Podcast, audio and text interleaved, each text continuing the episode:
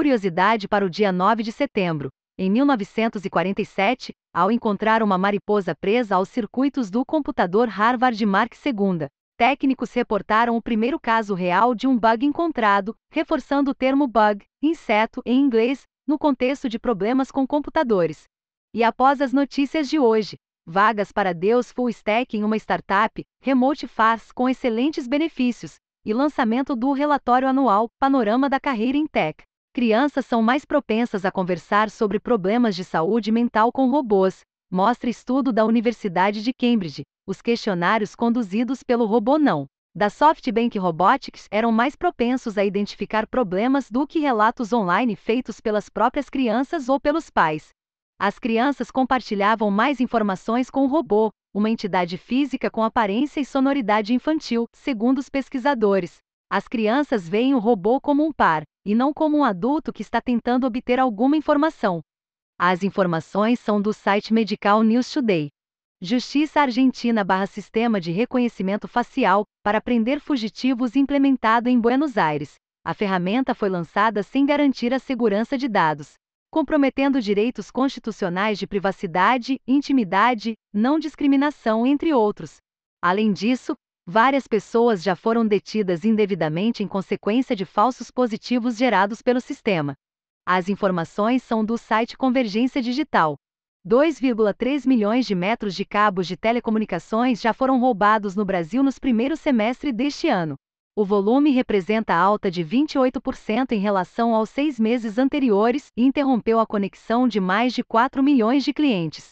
São Paulo, Paraná, Minas Gerais, Espírito Santo e Rio de Janeiro são os estados mais impactados. As informações são do site Convergência Digital. Apenas um estado nos Estados Unidos concentra mais capacidade de data centers do que toda a Europa e China.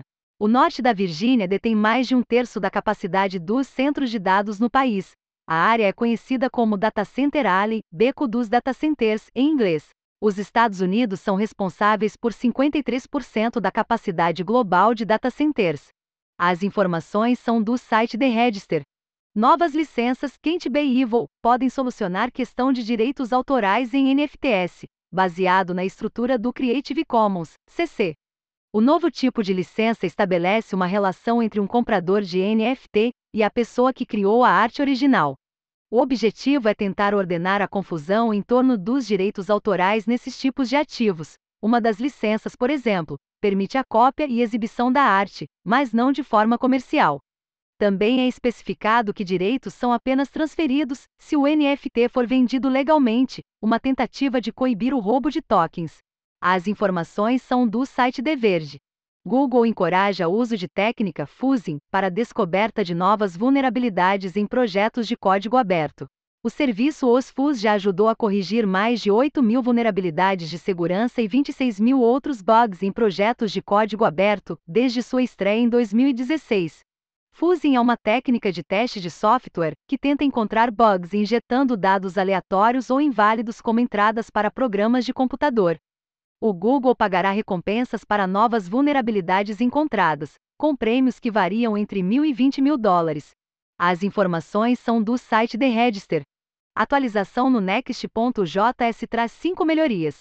A versão 12.3 apresenta melhorias do tipo qualidade de vida e que facilitam o uso do framework, como Fast Refresh melhorado, arquivos.env, desconfig.jon e desconfig.jon agora participam do Hot Reload sem pedir para reiniciar manualmente o serviço. Instalação automática do TypeScript, componente, Image Next, Filter, Image atingiu a versão estável. Novo SWC. O compiler utilizado para compilar e minificar os arquivos finais atingiu a versão estável. E Request for Comments, aberto sobre novas features relacionadas a um dos recursos mais aguardados, um sistema nativo de layouts.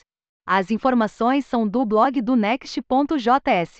Vaga imperdível 100% remota para full stack. A Tractia, startup de maior crescimento na América Latina, está buscando por você. A empresa é Remote Faz e oferece, além de salário atrativo, incentivo à educação, cursos de idiomas 100% pagos, auxílio home office e muitos outros benefícios.